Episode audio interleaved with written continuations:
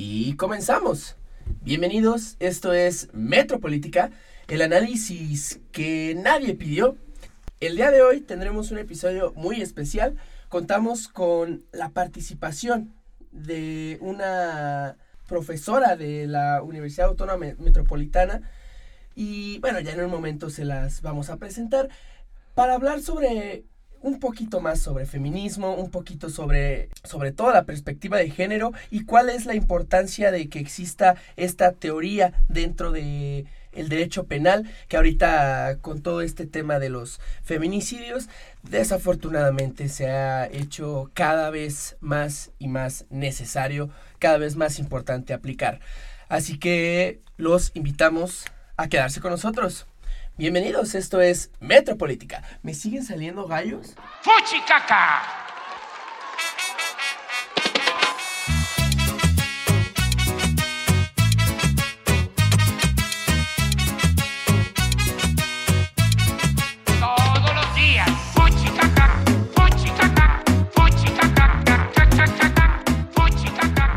Bueno, vamos a comenzar este episodio presentando en primer lugar a mi locutor de cabecera, José Luis Romo. Damián, ¿cómo estás, bebé?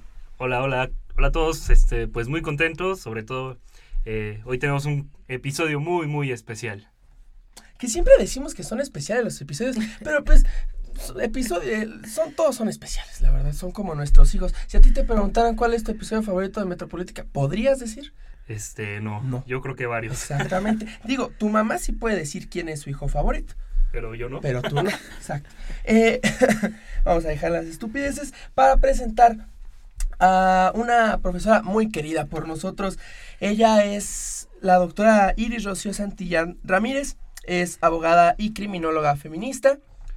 Licenciada en Derecho por la Universidad Autónoma Metropolitana máster en Sistemas Penales y Problemas Sociales por la Universidad de Barcelona, así como maestra en Criminología y doctora en Ciencias Jurídico-Penales y Política Criminal por el Instituto Nacional de Ciencias Penales. También eh, ha trabajado en la Procuraduría General de Justicia del Distrito Federal, la Procuraduría General de la República, la Secretaría de Gobernación, el Sistema Nacional de Seguridad Pública y la Comisión de Derechos Humanos del Estado de Jalisco. Eh, es miembro de la Academia Mexicana de Criminología, coordina el Seminario Permanente de Estudios de Género y Violencias en la Guamas Capotzalco. Actualmente se desempeña como profesora investigadora de aquí, de esta bonita casa de estudios, entre muchas, muchas otras cosas más. Y le damos la bienvenida, doctora. Muchas gracias por estar aquí. Ya hacía mucho que la queríamos invitar. Gracias por aceptar la invitación. Gracias Alan, gracias José Luis, sí, hasta que se nos hizo, ¿no? Porque ya alguna vez ya nos había, ya me habías invitado, pero no, no, se pudo, así es, pero entonces, pues muy contenta, muy entusiasmada de que de que me hayan invitado, ¿no? Este, que se hayan acordado de esta profesora de Derecho Penal, que seguro pues la, los hice sufrir un ratito con, el pues, tema. Eh, en, mi caso, que no me sigo dedicando, o no me pienso dedicar a Derecho Penal, pues fue mi, mi única maestra de Derecho Penal, entonces, este, pues siempre la voy a recordar, ¿no? no, yo sí. a mí sí me gusta mucho el Derecho Penal y creo que Creo que se lo debo a usted, profesora. Gracias. eh, 33 episodios ya es lo que estábamos diciendo, la edad de Jesucristo. Ojalá no nos muramos como él. Eh, y comencemos, profesora, pues con este tema. Vamos a darle al principio un poquito de continuidad a esta seguidilla de, eh, de episodios que hemos realizado sobre el feminismo. Y pues, ¿por qué no comienza explicándonos, en primer lugar, pues, qué significa el, patriarcado. Ok. Sí, yo creo que es muy importante entender qué es el patriarcado porque mucho se ha hablado justamente de que vivimos una cultura patriarcal. Em, el, término patriarcado, pues se, acordarán, bueno, aquí no tomamos derecho romano, pero aún así tenemos como estas nociones, ¿no? De, creo que toman ahora historia de, Occidente, ¿no? Así es.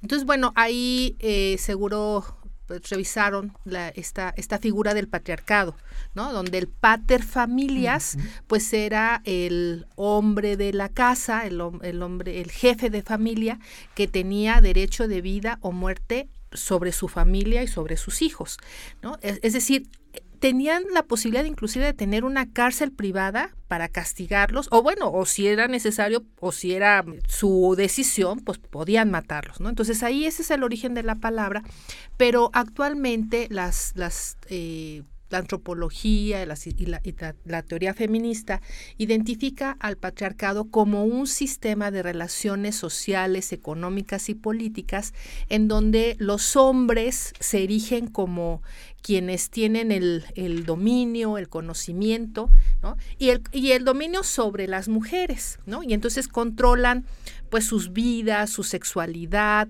eh, y todo, toda, todo lo que esto, lo que esto implica en las, en las mujeres, inclusive el, el, sus relaciones laborales. Eh, yo creo que es una pregunta bastante obvia y bastante fácil de responder, pero este, la necesidad de hablar de estos temas, pues creo que viene a colación al respecto del entorno social que estamos llevando en este momento, que nos está llegando en este momento, y sería menester preguntarlo, digo, repito, creo que me parece muy obvio, ¿estamos en una sociedad patriarcal en México? Sí, sí. Mira, yo creo que no hay ninguna sociedad que no sea patriarcal. Em, ayer justamente en un, seminario que teníamos sobre control social, eh, comentábamos que hace algunos años una, una investigadora de Bélgica nos comentaba sobre la desigualdad que existe en su país. Imagínense, Bélgica, primer mundo. Y que em, tarda, habían hecho cálculos y que tardarían en, tener plena igualdad, hombres y mujeres, más o menos tardarían 250 años. Entonces, y claro, a ver, eh, lo que hay que entender es que la desigualdad en todos los aspectos es eh, una parte fundamental del origen de la violencia.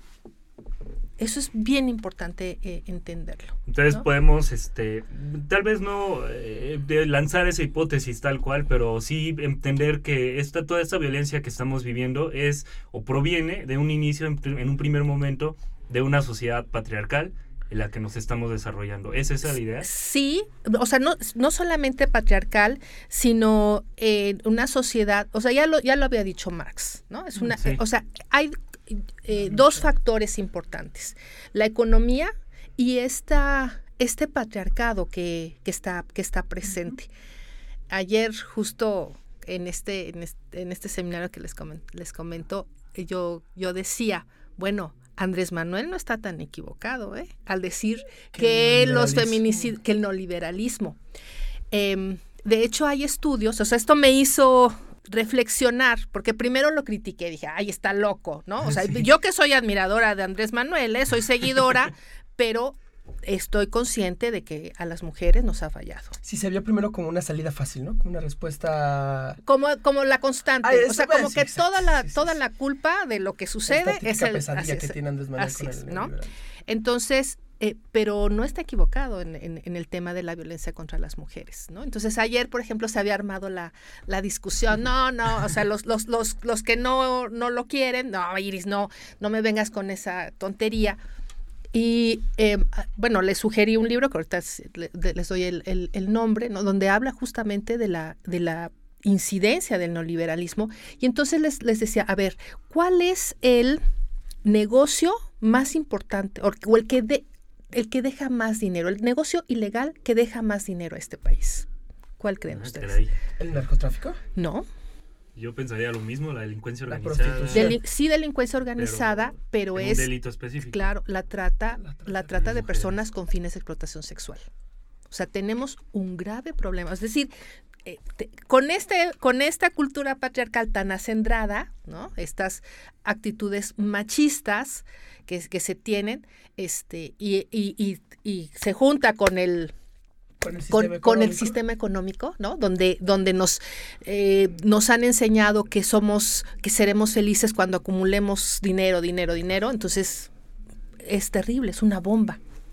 Sí, lo único que, que, causa es este pues crear más, eh, ¿cómo se dice? E, este egoísmo, ¿no? En las personas para que su único fin sea, pues, el, el, acumular riqueza y obviamente, pues, las mujeres quedan en medio de todo esto. Claro. ¿no? Eh, yo, yo, no, yo no sé si diría que el neoliberalismo ha sido el único causante o el mayor eh, causante, pero ya entraremos en este, en este tema más adelante. Profesora, a grandes rasgos, ¿nos podría decir qué es el, el feminismo? Usted se considera una abogada, una criminóloga eh, feminista.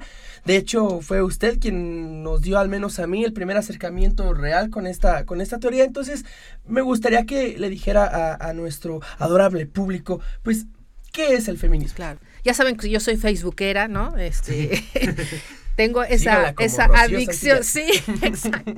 Este, ¿y sabes por qué lo hago? Porque alguna vez escuché que, que si Sor Juana viviera, ella sería bloguera. sí. Sería bloguera. Seguramente. Entonces dije, ah, bueno, o sea, como que me sentí menos culpable. ¿no?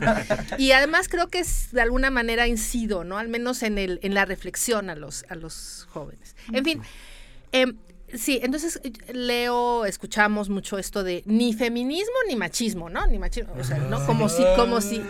Como, ah, es ¿no? que no mames, güey. Este, aquí no se trata, güey, de ser mujeres contra hombres. Todos somos culpables. buenas. Ahora, mamá, hazme un sándwich y lávame la ropa. O, o esta típica de ah, personas buenas contra personas, personas, buenas, malas, ¿no? sí, Que es ¿no? igual. Y, y yo me y yo me asumo como buena buena, ¿no? O sea, Sí, es cierto. es, es terrible. Cierto. Mira, eh, lo que hay que entender es que la cultura patriarcal nos, nos envuelve a todos. O sea, eh, hemos nacido, crecido, desarrollado, educados en la casa, en la, en la sociedad y en las escuelas con esta cultura patriarcal, con este pensamiento de que los hombres son los que saben, los que valen, los que, los que tienen razón, los que tienen la inteligencia, y las mujeres somos débiles, tontas, eh, inexpertas, eh, y cuando queremos lograr algo, pues somos ambiciosas y somos malas, ¿no? Entonces, en, en ese tipo de pensamiento hemos, hemos crecido. Y el feminismo, ah, mira, más que hablar de feminismo, habría que hablar de feminismos, ¿no? O sea, no hay un solo feminismo. Y cada vez, cada vez hay más feminismos. O sea, somos tan diversas las mujeres, somos tan diversas eh, y quienes, quienes trabajamos el, el tema o quienes eh, desde, desde el movimiento social se manifiestan que hay que eh, hablar de feminismos. Eh, pero, y, y cada uno, o sea, nace, por ejemplo, como un, un feminismo de la igualdad, ¿no? O sea, con, con eh, Olim de Gauss, que quiere los mismos derechos, exactamente los mismos derechos. Y todavía hay, eh, hoy por hoy, hay feministas que dicen somos iguales, ¿no? Eh, y hay otro, y- pero hay muchos feminismos, es como un arco iris, es como la medicina o la psicología, ¿no? O sea, hay medicina alópata, pero medicina este, homeopática y biológica, o sea, hay muchas, así, igual, feminismos. Pero lo que, lo que tienen en común los feminismos es en reconocer que este sistema patriarcal nos ha sometido, ¿no? Nos ha puesto en una situación de desigualdad y desventaja y que pues tenemos que trabajar para romper ese, ese sistema. Hay, insisto, hay quienes dicen, bueno, a ver, no solamente es el sistema, este sistema patriarcal, sino también el económico el que incide, ¿no? Hay, por ejemplo, eh, hay una autora, Firestone, que habla, eh, es, es, ella es eh, feminista marxista, ¿no? Y entonces toma como base a Marx y dice, sí, nada más que Marx y Engels se quedaron cortos, ¿no? cortos. Cortos, porque Sí, no, sí. no fueron capaces de mirar la otra desigualdad.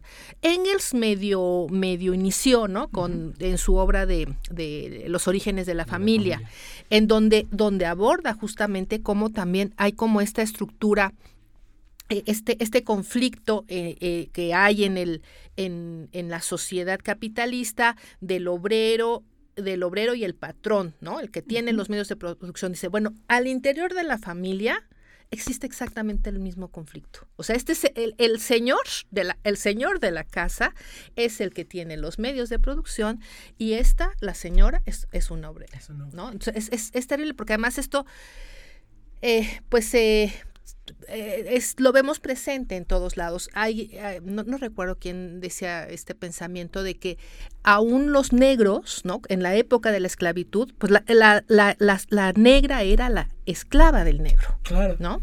Sí, sí, y de hecho se ve muy eh, reflejado porque, por ejemplo, ahorita que dice esta situación de la gente negra, vamos a poner un ejemplo, Estados Unidos ya tuvo a un presidente negro pero no ha podido tener a una presidenta. Y es posible que el candidato del Partido Demócrata para estas elecciones sea homosexual. Es decir, si le gana. Trump, Hombre. Sí, ah, exacto, sí, perdón, hombre homosexual.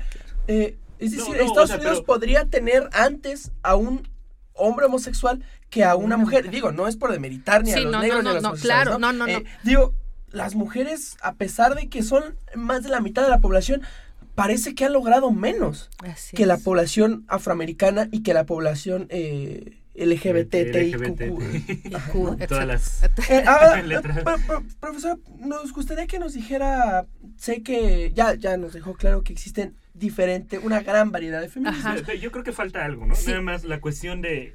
¿Es machismo contra feminismo? Ah, sí, no, Eh, eh, En exacto. esa parte yo creo Claro. que vale la pena señalar. Claro, eh, y ese es el tema. A ver, el- lo que pasa es que el machismo eh, es una es un conjunto de actitudes que tienen las personas. Hay quienes dicen que los hombres. Yo afirmo que hombres y mujeres, ¿no? O sea, Sí, sí. fi- o sea que cualquier persona puede ser machista, sí.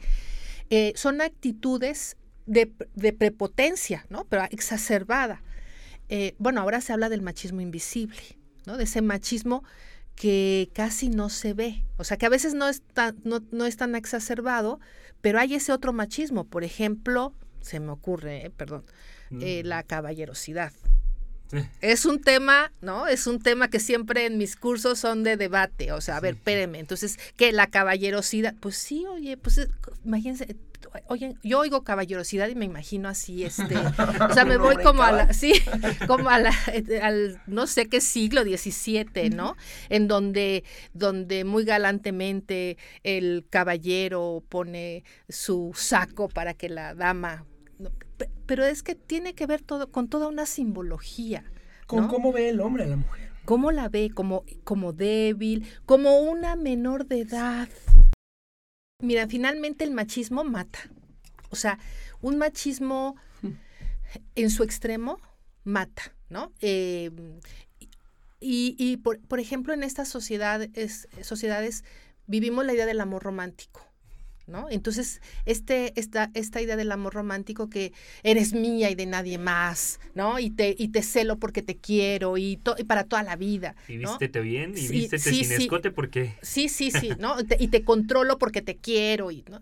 y porque amar y querer no es igual, amar es sufrir, querer es Que en paz gozar. este, eh, y, y llegan a, a- a- o sea, puede llegar al extremo, por como lo, como lo hemos visto en los últimos días. O sea, ahora, ahora lo vemos. Siempre ha pasado, nada más que ahora lo vemos, ¿no? En cambio, el feminismo, el feminismo es un movimiento de la igualdad. ¿no? Es un pensamiento, o sea, quienes eh, leemos los textos teóricos del- de, de- de estudios de género, nos damos cuenta que lo que busca es la igualdad, no la superioridad de las mujeres, no, no pretendemos dejarlos en, en la casa encerrados, ni, en- o sea, de hacer cosas terribles que, que el machismo sí hace, ¿no? Este, Y peor llaman, cuando las llaman feminazis, ¿no? O sea, Es, es, Guau. es- mira, ya, ah, ya no sé yo si reír o, o- o- o llorar. Mi hija me dice, mami, si te dicen feminazis que lo estás haciendo muy bien. ¿No? Eh, o sea, porque, porque hay que darle como la vuelta, pero, pero lo cierto es que es un insulto. guau. Pe- pe- Ah, bueno, eh, sí, eh, sí, sí, o sí, sea, claro. y- O sea, a mí me... O sea, no o es sea, solamente demeritar un movimiento, así sino es. insultarlas. Claro, o sea, porque, porque a mí, o sea, imagínate, nos están comparando con Hitler. Y es como la forma intelectual de, ofen- de ofender, Claro. ¿no? O sea, como decir, Ah, yo bueno, conozco pero sabemos que este tipo de sea, personas no son muy inteligentes para ofender. Eh, Es que es el, es el problema. Yo siempre he dicho un dis- un- una palabra que escuché con un profesor de, de igual de la universidad que decía no somos somos hablados. Mientras el discurso hable de feminazis, ahí todo el mundo vamos a repetir eso sin tener conciencia de lo que significaría ser realmente, o sea, y- y llegando como a, al- al- la raíz de la palabra, ser feminazi, ¿no? O sea, eso, eso te lo, te lo paso de alguien que tiene un hasta primaria. Sí. Pero en el ámbito universitario, no. ya no, no, no debería No. de ser posible esto ya. Profesora, vámonos a la primera pausa para regresar hablando ya sobre su, su mero mole. En lo que usted bueno, es eh, ok. realmente eh, a lo que usted se dedica, que es la perspectiva de género, y a, a explicar qué es, qué significa y cuál es la importancia de implementar esta, este, este- esta teoría al, al derecho penal. Ok. ¿Le parece bien? Me parece bien. Regresamos.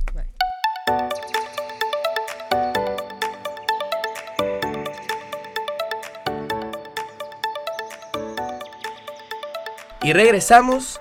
Ya hablamos un poquito sobre el feminismo, sobre el patriarcado, el machismo. Pero me gustaría enfocar ahora lo que queda de este delicioso programa sobre la perspectiva de género. Hablar sobre la perspectiva de género. eh, que todavía, al igual que el feminismo, obviamente, pues encuentra eh, detractores, encuentra críticas. Obviamente, al igual que el feminismo, pues de gente que no la conoce o no la conoce como debería de ser. Entonces, pues aquí no estamos para difundir opiniones de todos los demás, sino para hablar con una experta del tema. Doctora Iris, ¿qué es la perspectiva de género? Ok. La perspectiva es una metodología analítica y científica que permite mirar pues a la mitad de la población. Porque lo que debemos de entender es que en esta cultura patriarcal hemos mirado al mundo desde una óptica masculina.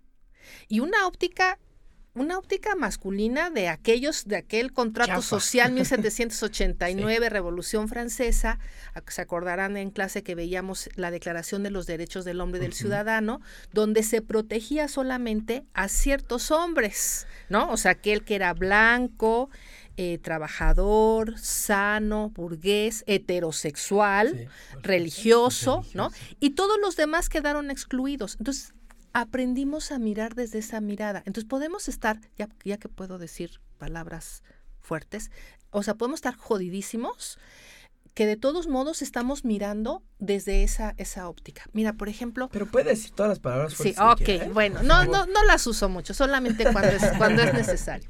Pero, por ejemplo, eh, últimamente he visto como, esta, como este discurso de, bueno, ya basta de derechos humanos.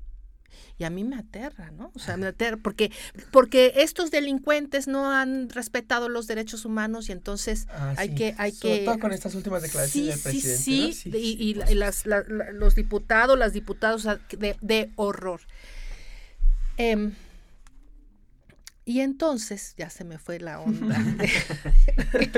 Así de nos que- pasa seguido. sí, por ah, Sí, de me, de fui- sí, me desvié, me desvié. La pregunta era sobre la perspectiva La de perspectiva, género. ¿Qué es? ¿Qué ¿Qué, es la qué- qué es perspectiva? la, qué es la perspectiva de género? Y entonces es una, es, esta, esta metodología permite mirar a esa, a esa otra mitad, ¿no? Y mirar y conocer sus experiencias, sus vivencias, sus necesidades. Eso es, eso hay, es todo. Hay una pregunta que me nace en este momento porque todos damos por hecho y, y creo que bueno lo hemos reflexionado mucho aquí entonces hemos tratado de, abrir mucho el espacio porque que le queremos platicar que no es usted la primera feminista que traemos a la cabina y ha venido por lo menos dos Ajá. y han sido experiencias muy divertidas muy gratificantes y los invitamos a todos a que escuchen nuestros capítulos Tres de porque feminismo yo soy aliada y feminista. Eh, no, nace, nace entonces la pregunta, porque más bien dicho pienso que todos los hombres creemos o pensamos, o el- a veces el argumento en contra es que la perspectiva de género solo tiene alcance con las mujeres. O sea, solo llega a las mujeres la perspectiva de género. ¿Es así? Mm, pues no, o sea, digamos que, que quienes nos hemos abocado al análisis de, del mundo desde la perspectiva de género, pues somos mujeres, ¿no? Somos las mujeres y nos hemos abocado pues a mirar y a visibilizar lo que pasa con las mujeres. Pero lo cierto es que todas las personas tenemos género, aún las que no tienen género, pues, que son agéneros, pues son, o sea, de alguna manera, pues también Tienen serían... Se puede uno. aplicar esa metodología. Podría- ¿no? Se puede aplicar, claro, se puede aplicar. Eh, Yo, yo he dicho, eh, eh, bueno, no lo he dicho, no lo he dicho mucho, pero yo eh, pienso que muchos hombres, y sobre todo en el ámbito jurídico, no les ha caído el 20 de que pueden utilizar la perspectiva de género en, en la defensa de sus casos, para defender casos de hombres. ¿Y, ¿Y por qué usted cree que esto suceda, profesor? O sea, ¿cree que, crea, cree que sea por un asunto de que pues simplemente no lo cree necesario o, será un poquito este machismo otra vez actuando por ellos que dicen, no, este, si la perspectiva de género tiene algo que ver con eh, visibilizar a los problemas y en general a la mujer, pues yo mejor no lo hago. Sí, mira, yo, yo creo que hay como esta enorme resistencia y esta idea que nos enseñaron en las, en las facultades de derecho de que el derecho es neutral que es objetivo y neutral, ¿no? Y entonces, a ver, no me vengan con que, la, que, que, hay un trato desigual en el derecho. A lo mejor, bueno, el juez lo puede tratar desigual, pero la verdad es que la ley es neutral. Cosa que esta herramienta de la perspectiva de, de, género em, nos permite evidenciar que no lo es, ¿no? ¿Y, ¿Y por qué diría usted que es importante? Eh, la, perspectiva de género. En, en general, no sé si, bueno, en primer lugar, la perspectiva de género va más allá del derecho, ¿no? Sí. O sea, es una metodología que va más allá de lo jurídico. Es, algo que me gustaría igual agregar porque eh, yo creo que en las mismas aulas de derecho, donde tendríamos que tener una visión como mucho más amplia, encontramos este, estas personas que son apegadas totalmente a lo que diga el código, a lo que diga la ley, porque como decía, ¿no? La ley es la ley. Y no sé, hacemos la teoría del caso, que es más o menos la, la cuestión esa del derecho penal, hacemos la teoría del caso y pensamos en aplicar los conceptos tal cual son sin ver qué hay detrás de todo esto que está sucediendo en el caso específico, ¿no? Y creo que mucho, mi perspectiva es que mucho de lo que sucede actualmente dentro del sistema de justicia en México tiene que ver con eso, que no se está mirando, bueno, además que es muy deficiente, ¿no? Hay que decirlo, pero este no ve más allá de lo que la ley le dispone. y, y, me parece una... Una aberración terrible, porque entonces es como una computadora. Entonces mejor que los jueces sean una computadora, les metemos la información objetiva. Y que resuelva. Y que resuelva. ¿no? Automáticamente, y cuando no, o sea, se requiere, se requiere conocer. Fíjense que ahorita que venía, escuchaba el testimonio de, de la tía del feminicida de Fátima. Entonces es muy interesante porque la tía relata que, eh, que este hombre eh, culpa a la esposa. Dice, no, pues ella la mató, ella la mató. Entonces sale, sale este hombre de la, de la casa por un momento y entonces la, la, la que, la que se llevó, la, que sustrajo a la menor, se le hinca a la señora y le dice, por favor, este, perdóneme, yo no, yo no la maté es que él me dijo que si no que si no le llevaba yo a una niña iba a violar a mis hijas, que él quería un regalito, ¿no? Para utilizarla sexualmente. Entonces, yo ya lo había acusado tres veces ante el Ministerio Público por violencia familiar y no me ayudaron y yo tenía mucho miedo que les hiciera algo a mis hijas que son de siete y cinco años, creo, las, las niñas, o de siete y tres, algo así.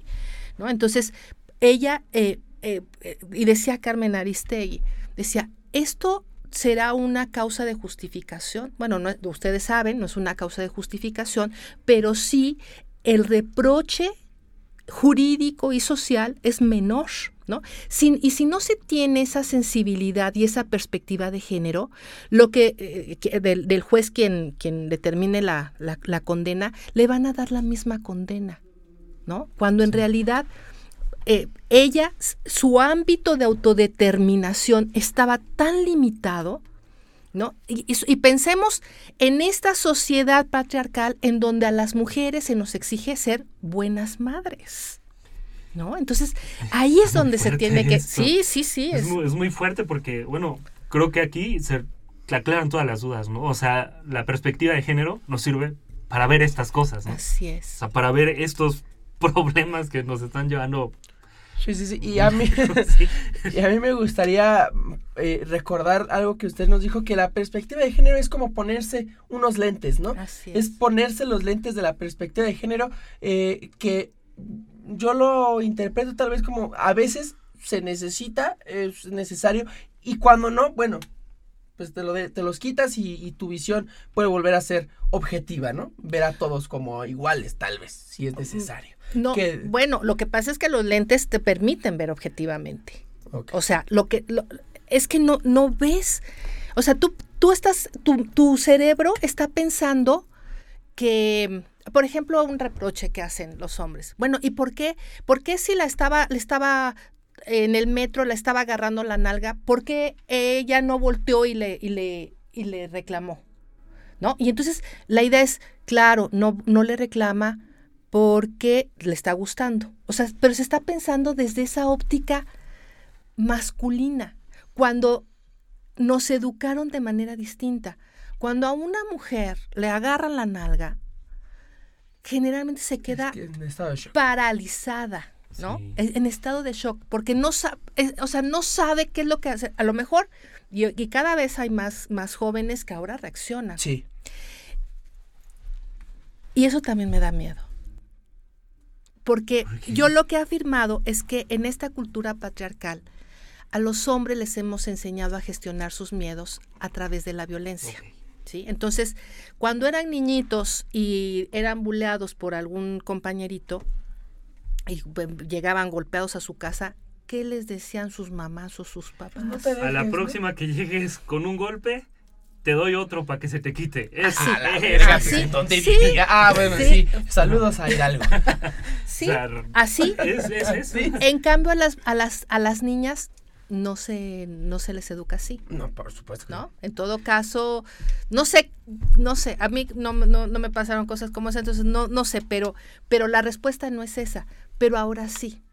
Ahora les estamos enseñando a gestionar a nuestras niñas a través de la violencia. Y, hay otra cosa, este, no sé qué, me, me, surge mucho esta pregunta otra vez. Yo tengo un montón de preguntas. Bueno. Y este, y me surge mucho esta porque yo he leído en Facebook, en redes sociales, regreso, este típico de, amiga, si te viene siguiendo a alguien, tócame o no te cuesta nada decirme, pasa esto y yo veo cómo, pero nos defendemos y hacemos esto, ¿no? O, ¿qué, es la forma en que los hombres podemos solucionar estos problemas que estamos teniendo a partir del patriarcado, de las diferencias económicas, del machismo. yo le parto de la madre, amiga, y a ver si luego me pasas tu número, ¿no? Eso, eso. ¿Es la solución? No, yo creo que no.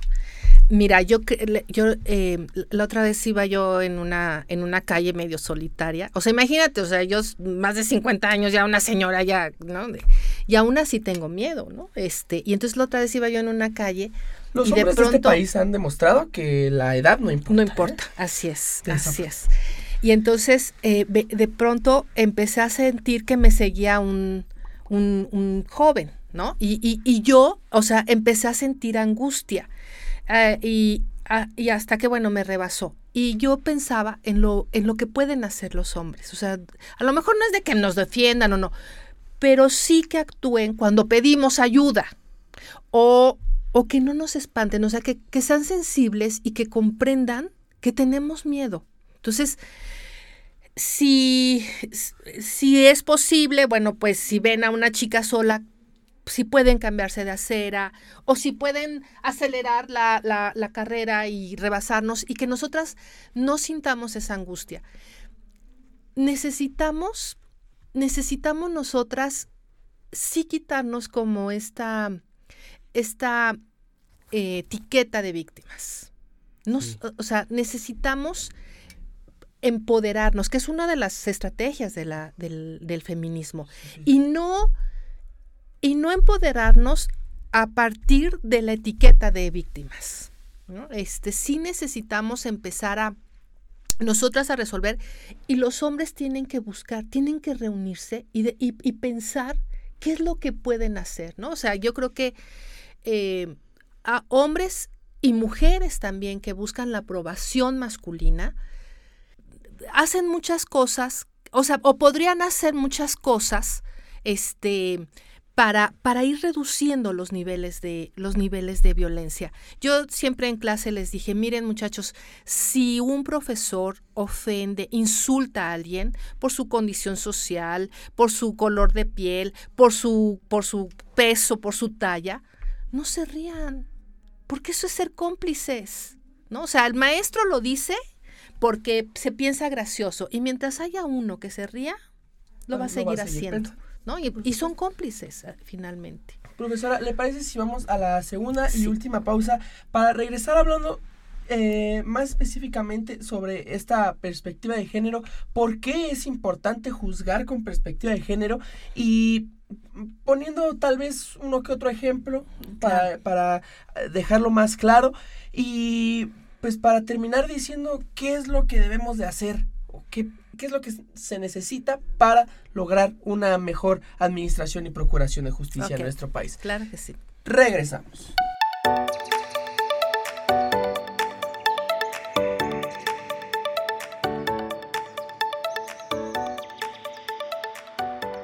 Y regresamos. Eh, profesora, ya nos dijo un poquito sobre esto, esta metodología llamada la, la perspectiva de género, pero enfocándonos ya un poco más en, en el derecho, en el derecho penal, sobre todo, ¿por qué es necesario, por qué es eh, beneficioso, benéfico para tanto el abogado como para las víctimas o, o las, Claro. la gente defendida eh, que se juzgue con perspectiva de género? Claro.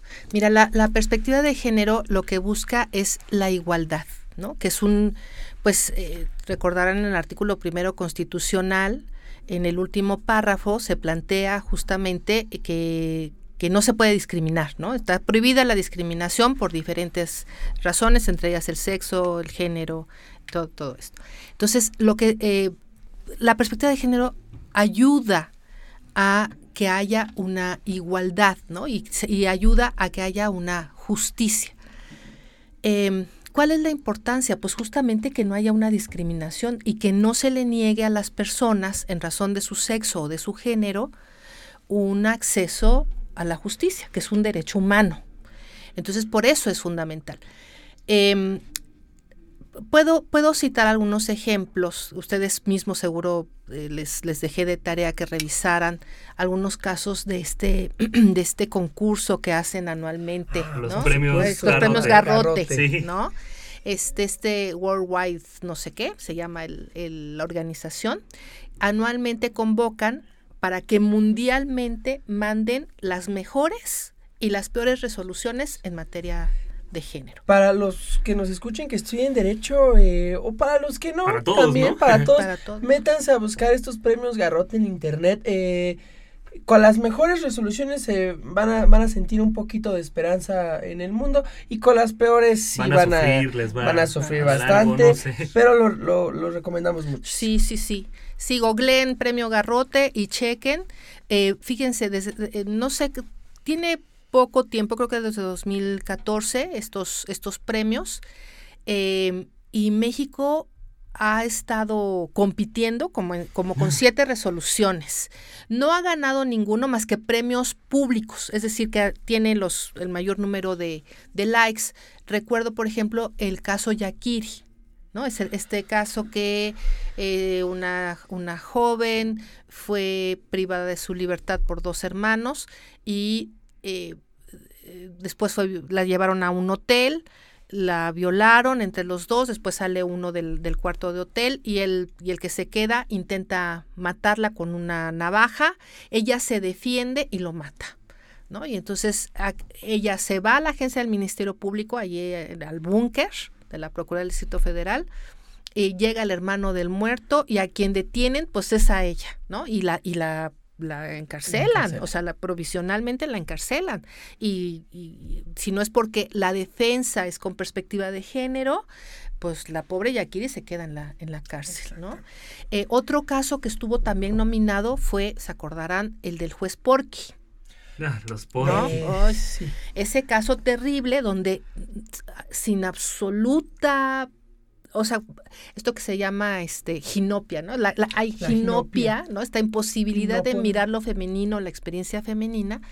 Eh, el, el juez dice, bueno, sí le metió el eh, tres dedos por la vagina, pero, pero no fue con fines lascivos. Entonces no es violación, ¿no? Entonces, entonces como para qué el- están esos dedos ahí en la vagina, sí, ¿no? No era, no era ginecólogo, no era, pues sí.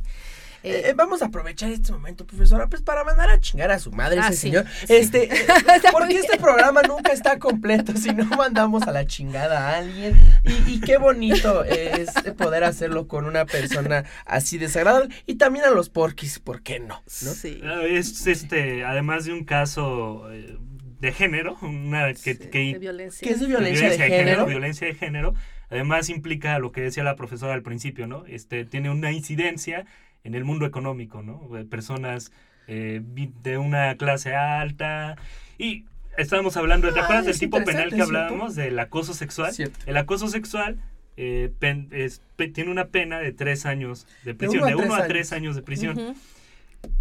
Ah, con que sean menos de cinco años, se puede tener el proceso, el pr- procedimiento judicial en libertad. Entonces, quien tiene para pagar el- la fianza, pues lleva su, su- su- todo lo lleva en libertad. Quien no, Claro. pues ahí se va a entambar, ¿no? Claro. Y, o sea, como que son estas intrincadas entre No, te, violencia de género y cuestiones, este, te, te cuento, te cuento algo peor con relación al acoso. Eh, eh, formo parte, bueno, formé parte porque ahora estamos como en suspenso del, del grupo de trabajo de la alerta de, viola- de violencia de género en la Ciudad de México. Entonces ahí eh, nos dimos cuenta del diagnóstico que hicimos que en 2017, ¿saben cuántos casos de acoso sexual en la Ciudad de México se judicializaron? No, y no digan un número, digan que- un Ah, número. 2017 se judicializaron. Sí, en en la Ciudad de México. porcentaje, ¿no? Yo creo En la Ciudad de México, pues unos, ¿qué? digan un 300. número. No, uno, ¿Uno? ¿En serio? uno. Una- Y para 2018, o sea, como ya estábamos trabajando con la alerta, eh, pues se comprometieron a elevar las, las, las cifras eh, y entonces sí lo elevaron 400%, es decir, en 2018 se judicializaron cuatro. Cuatro. ¿no? Es, eh, oigan, pero es que se, uno habla de acoso y se imagina pues cosa muy, mu- o sea, ay, le chiflaron, ¿no? Le, la- le- le- le gritaron un piropo. No, no, no, hay acosos terribles, terribles. Recuerdo aquí el caso de una, de una estudiante, eh, terminó con el novio, el novio ya mayor que ella, porque tenía varias carreras, y este la, la siguió, tanto que se inscribió a la, a la universidad para, te- para seguirla acosando. O sea, es una cosa de espanto.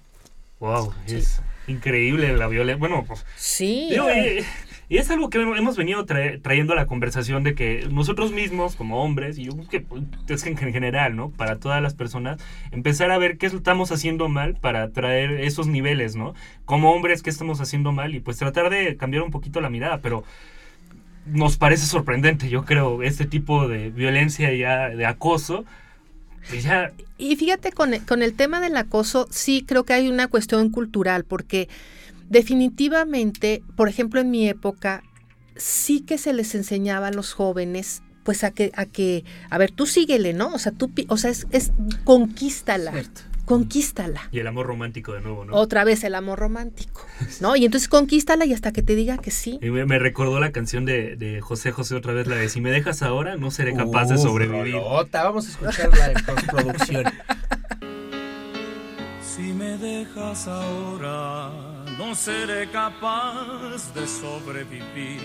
Me encadenaste a tu falda y enseñaste a mi alma a depender. Eh, ah, pequeño paréntesis, eh, para quienes quieran revisar estos premios eh, de los que ya les hablamos, eh, la página se llama Women's Link Worldwide, está completamente en español para que la, la revisen y como les decimos, pues se van a llevar unas gratas y desagradables sorpresas que pues de- desafortunadamente en este mundo culero en el que vivimos, pues así es. Profesora, eh, nos gusta acabar con estos episodios, eh, pues después de ver pues todo lo malo, tratar también de ver eh, Lo bueno. una poquita luz de esperanza al final del túnel. Entonces, de- después de la, de la de la reflexión que nos hizo de que en Bélgica van a tardar o se piensa que van a tardar 250 años. 250 años, este, yo no sé cuánto vamos a tardar en México, pero creo que no hay mucha esperanza. La hay, la hay, La la, hay, la la hay, hay la hay. porque, la hay porque contamos con, con profesores como la, la doctora y porque eh, pues nos estamos formando. Formando. No No, y, mismo y aparte, y no aparte está súper padre porque este, este tipo de visiones dentro de la universidad nos hacen ver las cosas completamente distintas, ¿no? Créeme que somos más, ¿eh? O sea, sonará cliché, pero yo creo que sí somos más los que tratamos de... Más las no personas queremos buenas. sonar, no queremos, no queremos sonar acá como hombres deconstruidos bien acá, pero Ah, no, no, es pues sí finalidad, tratamos ¿no? de llevarlo un poquito, pues hacerlo de, de, de nuestro modo, ¿no? modo de vida. Profesora, pues nos gustaría que nos dijera qué debemos de hacer para, en primer lugar, mejorar la cuestión del machismo y darle entrada más a este movimiento feminista que, eh, saludos, bienvenido sea. Mira, el feminismo, eh, una, una metodología, digamos, que se ha utilizado desde, desde sus orígenes, es la autorreflexión. ¿no? Entonces, me parece que eso nos ha servido mucho a las, a las mujeres, ver cómo, cómo hemos sido construidas, qué obstáculos encontramos en nuestro camino, eh, qué hemos reproducido de, esta, de esta cultura.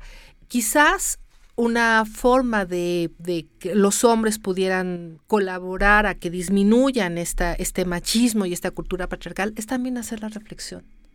Eh, hay libros muy interesantes como, como el de Marina Castañeda, que es El machismo invisible, por ejemplo, ¿no? Y hay, hay miren, hay cosas que una misma eh, eh, hace, hace con, con, su familia.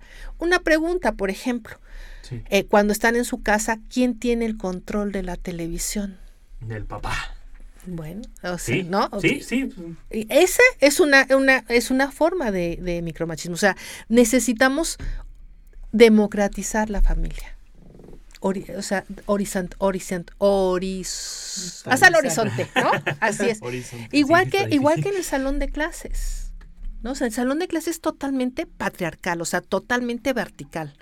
Y no estamos acostumbrados pues a tomar en consideración las necesidades, del, del estudiante, ¿no? Que es lo que, o sea, vienen el sábado aquí de tal a tal hora, punto. No me importa, o sea, yo no puedo, ¿eh? O sea, yo no puedo. Cuando entramos sí, a la sí, eh, no, o sea, yo no puedo, yo, porque yo no puedo venir entre semana entonces vengan ustedes a la hora que yo pueda. Sí, y Saludos aquí. no, pues uno que su apellido parece medio inglés, ¿no? Alguna cosa aquí medio. Ay, sí me suena. Brother, este, hermano, ¿qué es eso? Saludos también al de la entrada, ¿eh? Que se llevó sus buenos guamos. ¿Te acuerdas de sí. Vieron este video, ¿no? El profesor. Uh, no, bueno, del, del, profesor sí, del profesor sí, sí, sí, sí. Y, pero yo creo que ahí también surge un debate muy grande porque, bueno Dejamos en el. Oye, y estábamos hablando, este, hay que saludar a Amir también, a nuestro queridísimo amigo Amir. Él, sí lo podemos señalar en este momento. sí lo podemos mandar directito a la chica.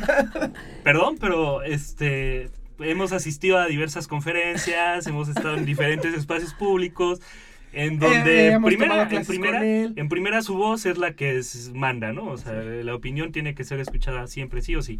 Y segunda, este, pues. Eh, este, ¿por qué no? Que existen los homicidios. Los, homicidios también, ¿no?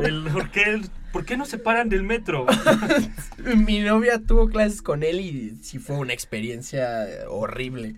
O sea, cada vez que me, que me, que tenía clases con él y me contaba, ya era como de, lo siento mucho. Este, pero bueno, sí, profesora. Es una, es una de las partes. La, una, un par de preguntas, bueno, más bien dicho, como que engloba un par de preguntas. Eh, como estudiosos del ámbito jurídico, como futuros tal vez abogados, litigantes, este, como futuros procuradores, jueces, ministros, ojalá. ¿Qué, cómo, ¿Cómo podemos hacer un cambio eh, para traer la perspectiva de género, el feminismo, para acabar con las desigualdades entre el hombre y la mujer y en general creo que también entraría aquí un poco entre las desigualdades económicas, este, sociales, etcétera. Claro. ¿Cómo le podemos hacer? En la procuración y, administración de justicia. Administración, procuración y impartición. Mira, em, desde, desde la sentencia de la Corte Interamericana de Derechos Humanos en contra del Estado mexicano, el de Campo, Algodonero, obligó al Estado mexicano a que su personal, eh, tanto en el ámbito de procuración como en la administración de justicia, tenían que formarse en temas de, de, derechos humanos y, y perspectiva de género. Y eso hizo que eh, se, se eh, escribiera, se formulara un protocolo para juzgar con perspectiva de género.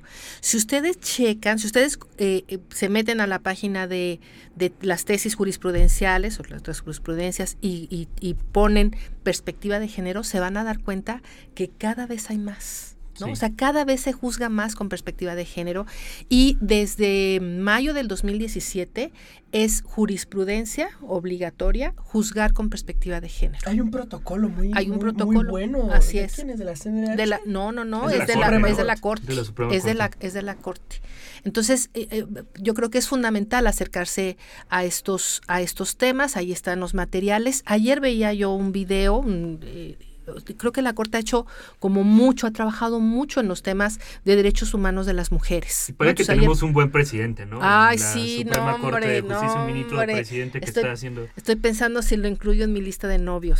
Yo creo que, yo creo que Ayer, sí. ayer vi precisamente que hoy me sorprendió porque dije, ¿qué está pasando? O sea, está, esto está llegando muy lejos, está, o sea, para bien, ¿no? Está llegando muy lejos y estaba viendo que compartió este Arturo Saldívar en su cuenta de Facebook Esto del 9 de del marzo. 9 de marzo Ajá. de paro nacional. Dije, wow, interesantísimo. Sí. Caso contrario, lo que pasó con Beatriz este, Gutiérrez sí. Gutiérrez Müller, que hoy sale y yo dije, bueno, qué buena onda, ¿no? Claro, Sale a decir paro y claro. Sale unas horas después a decir no al paro. ¿Qué, Es, qué es pasa? interesante porque casi siempre mandamos a chingar a su madre a la gente, pero a Saldívar lo queremos Lo mucho. queremos mucho. Sí, Él sí, sí. este- Oye, por cierto, esto, hablando otra vez de feminismo y machismo, eh, yo creo que sí, yo y, y muchas feministas no estarán de acuerdo conmigo, pero desde mi óptica, claro que hay hombres feministas. Eso está muy interesante.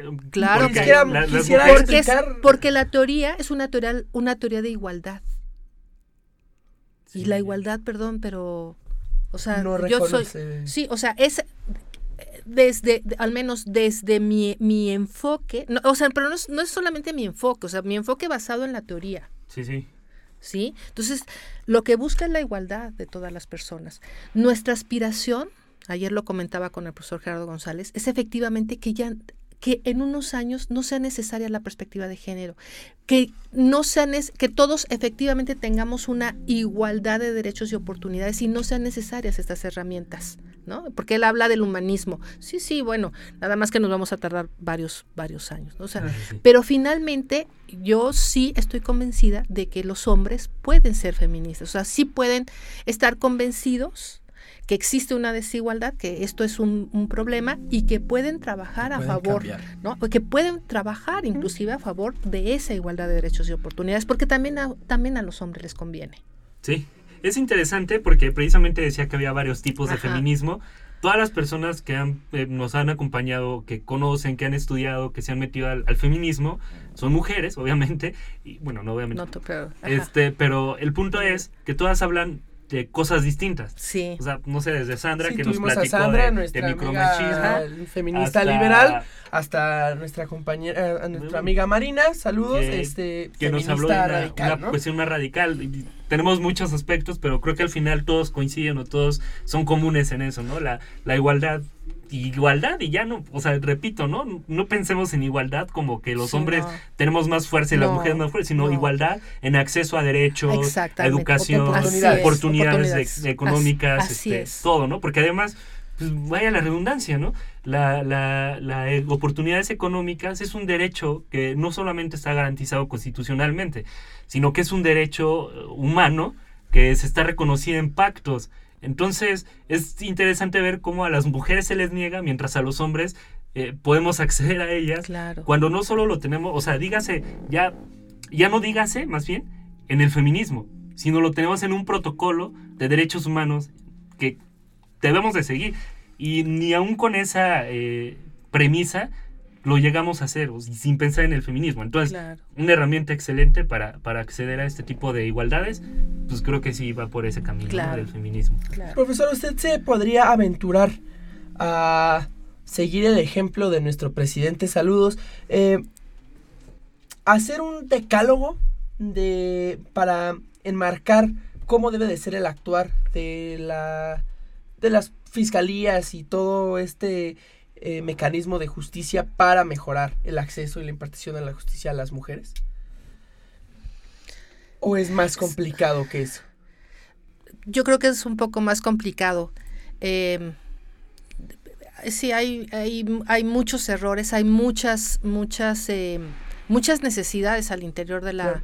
de la de las fiscalías, de las procuradurías, hay mucha insensibilidad y hay mucha violencia inclusive eh, a, los operadores del, del, sistema.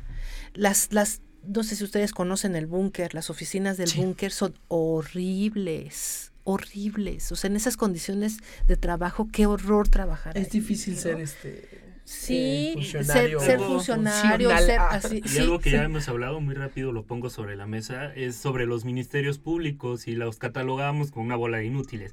Y sí, hay muchos que son una bola de inútiles, pero muchas veces que decíamos no es justificación, pero no, o sea, no se dan abasto. Hay mucha carga de trabajo, este, están desactualizados, no tienen las nuevas. Esto de la perspectiva de género, le aseguro que la mitad de los ministerios ni la conocen.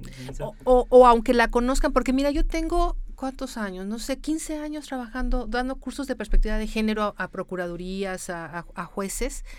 Y, y, no, y parece, o sea, cuando llegamos a, dar cursos, o sea, yo, yo, quisiera como avanzar, ¿no? O sea, bueno, ya mínimo tienen este, este conocimiento básico, pero no avanzamos. O sea, cada, cada curso hay que comenzar qué es sexo, qué es género. O sea, no es posible. Es cierto. No es posible. O sea, ¿qué, qué es, lo que, qué es lo que sucede? Y, y, y lo que sucede también, lo que a mí mucha, muchos agentes del Ministerio Público me dicen, eh, profesora, debería de, demandar aquí a los subprocuradores. O sea, desde las ramas más, de los poderes más sí, altos. Ahora sí, como dice desde las.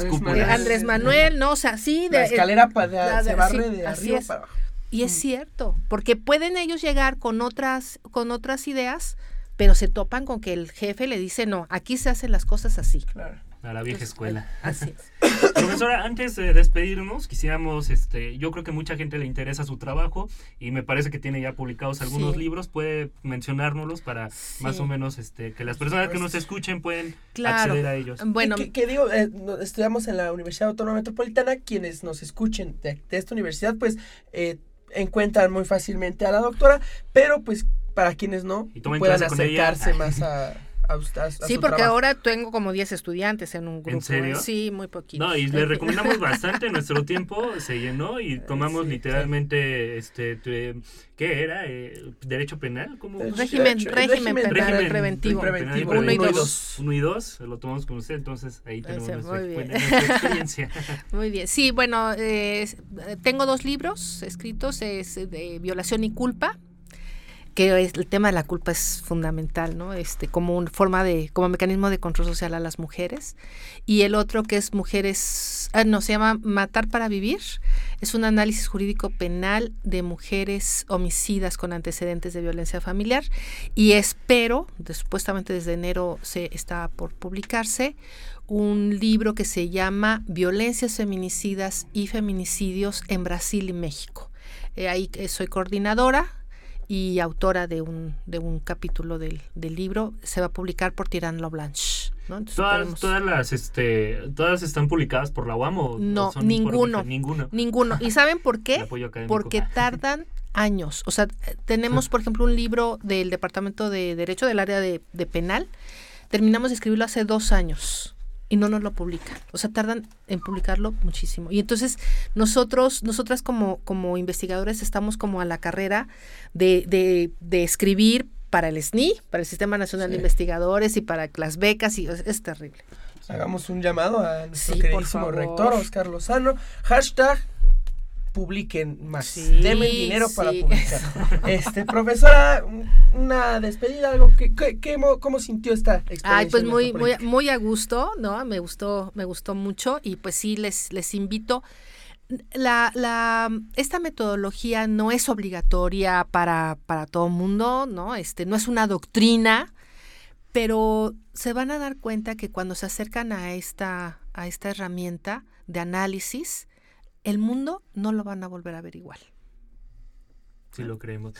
antes, este, igual antes me, estaba acordando que tiene un seminario este, ah, permanente, entonces yo creo que valdría la pena. Claro, también estamos, estamos, les invitamos, eh, nos reunimos una vez al mes al seminario de eh, estudios de género y violencias, está abierto para todas, todos y todes, y ahí em, pues le hacemos una lectura. Últimamente lo que hemos hecho es invitar a estudiantes a que, a que lleven la dirección de la, de la lectura y ha sido fantástica la, la ¿Pu- pueden acceder experiencia. personas ajenas a la UAM? A invitados, ¿Y sí, cómo, claro, por pueden- cómo la supuesto. pueden buscar o cómo pueden Este, me pueden, ¿Cuál es me pueden escribir, les doy mi correo electrónico, es iris rsr arroba hotmail.com.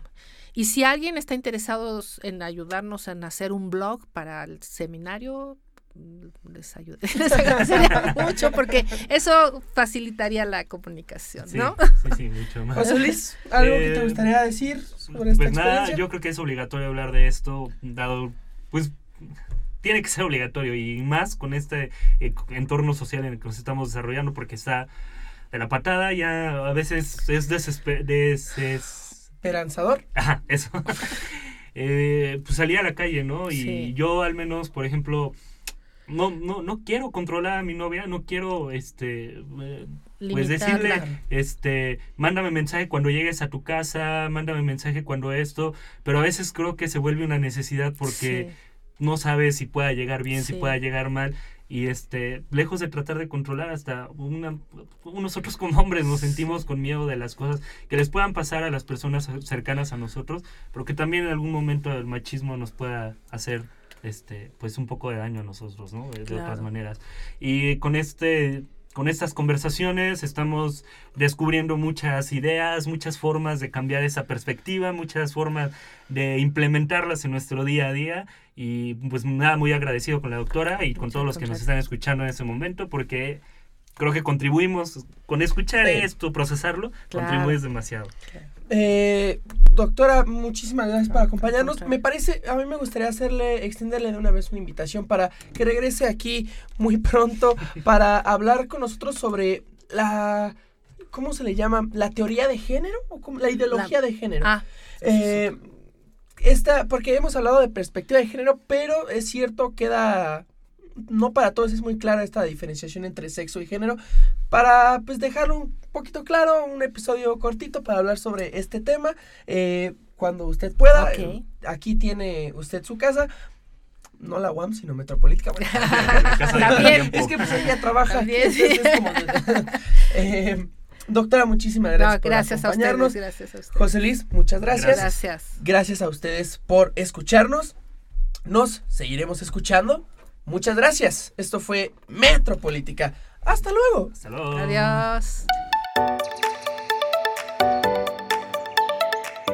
Ah, esperen, esperen. Todavía eh, queda algo pendiente. La doctora Iris eh, nos invitó a compartir este nombre de eh, el nombre de este libro que ella recomienda muchísimo llamado Pax Neoliberalia perspectivas feministas sobre la reorganización de la violencia contra las mujeres Eh, lo recomienda muchísimo y a todos ustedes los invitamos a, leerlo. La autora es Jules Falquet eh, para que pues como bebario cultural y puedan aprender un poquito más sobre este muy interesante tema.